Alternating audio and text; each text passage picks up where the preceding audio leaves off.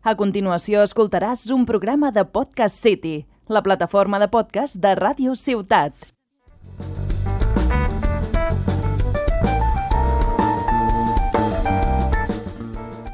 Cuaderno de viaje narra los recorridos de un extranjero que visita lugares de Cataluña. Se trata de crónicas cotidianas que mezclan lo histórico, lo anecdótico y las experiencias urbanas de un nuevo residente. Episodio tras episodio, rememoraremos algunos lugares conocidos y otros que quizás pasan inadvertidos cuando vivimos a diario una ciudad.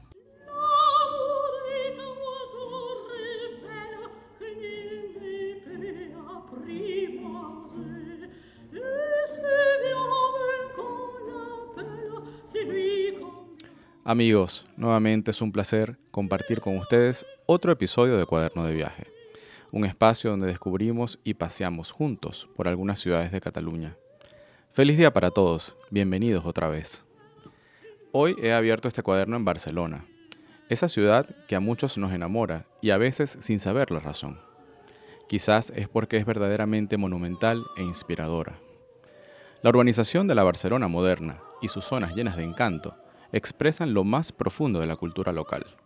Por eso, hoy visitaremos uno de sus más preciados recintos, el Palau de la Música Catalana, una sala de conciertos declarada Patrimonio Mundial de la UNESCO.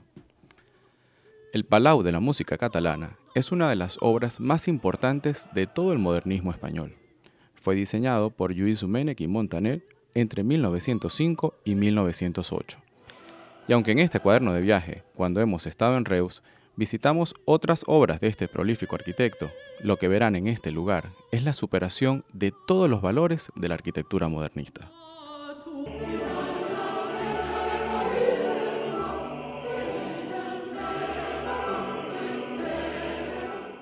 Al Palau podrán llegar a través de las líneas 1 y 4 del metro y tendrán que bajar en la estación Urquinaona. Luego caminarán un poco e inmediatamente lo verán en el barrio San Pere. De todas formas, siempre verán algunos turistas que seguir, pues el Palau es visitado por gente de todo el mundo. Algunos buses de la ciudad también los pueden llevar, así como el ferrocarril. Sin embargo, la opción más rápida y económica es el metro, sin importar dónde estén. Solo necesitarán conocer las líneas y estarán conectados con prácticamente toda la ciudad. Deben revisar primero las horas de visita. Mi recomendación es que antes de asistir a algún espectáculo hagan un recorrido con luz natural por el edificio. La razón es una sola. Los matices y juegos de luces que tocan las vidrieras del Palau son tan mágicos que deben disfrutarse con la iluminación del día. No es exageración, créanme, es una interacción casi teatral. El Palau de la música catalana es la primavera hecha edificio.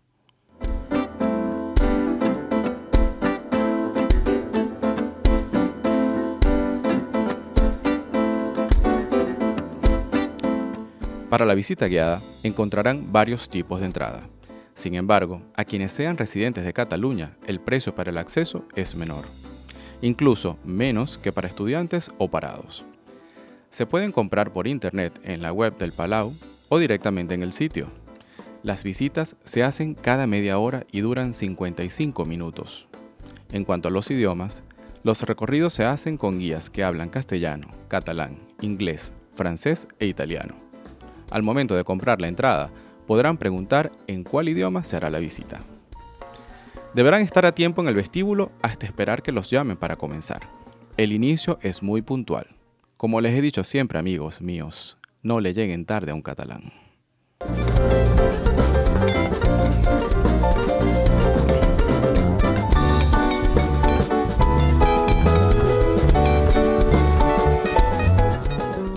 Desde el hall de entrada, alfombrado en verde esmeralda y con algunos destellos que producen sus lámparas de cristal, el sitio advierte majestuosidad.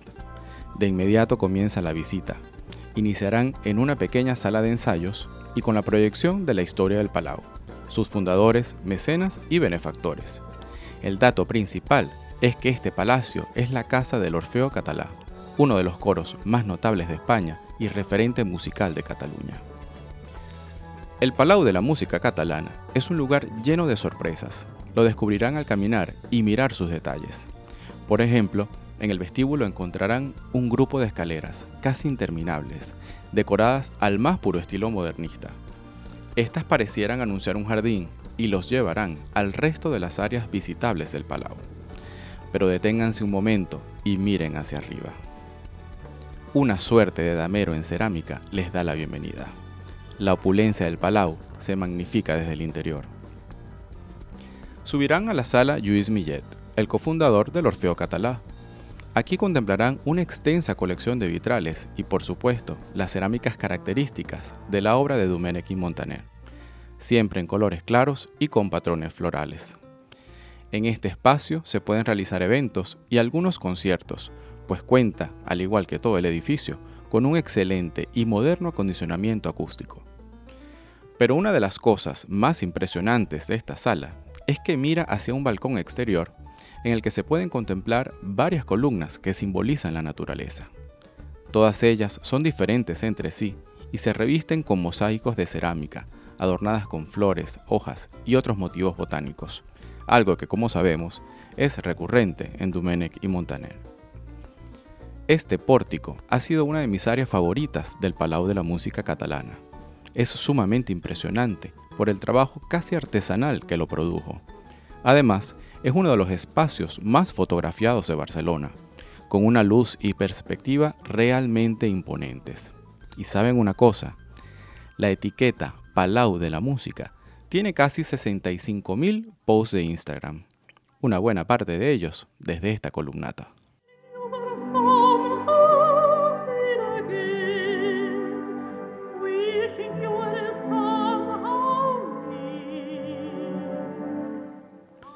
Seguirán caminando y cuando menos lo imaginen, llegarán al que es sin duda el espacio más impresionante del Palau, la sala de conciertos. Un homenaje modernista al arte musical, la naturaleza y la mitología. Aquí los recibirán algunos grandes como Beethoven y Wagner, y al fondo del escenario, las musas de la música, con distintos instrumentos como el arpa, el violín, la gaita y hasta unas castañuelas, representadas en un exquisito mural hecho de cerámica y vidrio, minuciosamente decorado. En la parte superior está el órgano, hoy día restaurado. Uno de los elementos más especiales de esta gran sala de conciertos es el amplio lucernario en el centro, hecho por Antoni Rigal, un colaborador frecuente de Dumenech y Montaner. Imaginen una cúpula invertida que semeja a un sol y mezcla vidrios pintados en colores cálidos y fríos. Los efectos y los filtros que cambian con la luz natural son verdaderamente poéticos.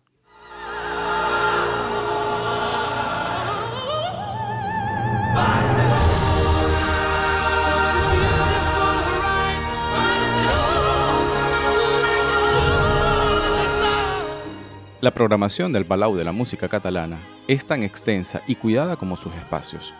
Para niños y adultos hay opciones, por lo que si quieren deleitarse con los clásicos podrán hacerlo, con vals, rock o flamenco también. Eso sí, ya que estamos en diciembre, aprovechen la temporada porque los conciertos de Navidad son realmente especiales.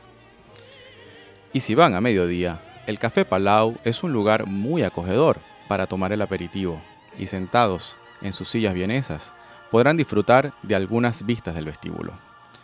También en los descansos o posterior a los espectáculos se ofrece un variado menú. Les recomiendo las virutas de jamón ibérico con un pan tomate y aceite de oliva. Combinen esta tapa con el vino blanco de la temporada, se sorprenderán.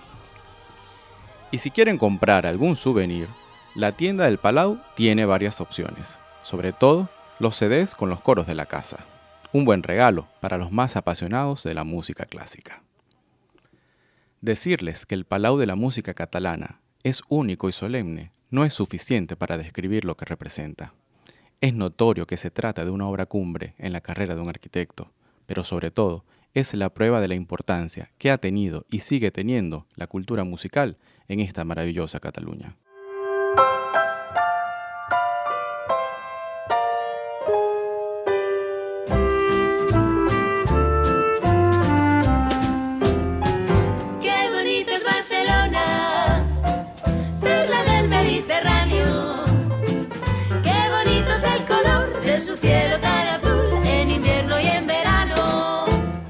Mostrarles esta ciudad, que seguramente ustedes conocen mejor que yo, es un reto. Por eso, los invito a que escriban conmigo este cuaderno. Buen fin de semana y una feliz Navidad para todos. Rodeada de montañas, centinelas de su paz, es la flor que se engalana con la fe de Montserrat. Has escoltat un programa de Podcast City, la plataforma de podcast de Ràdio Ciutat.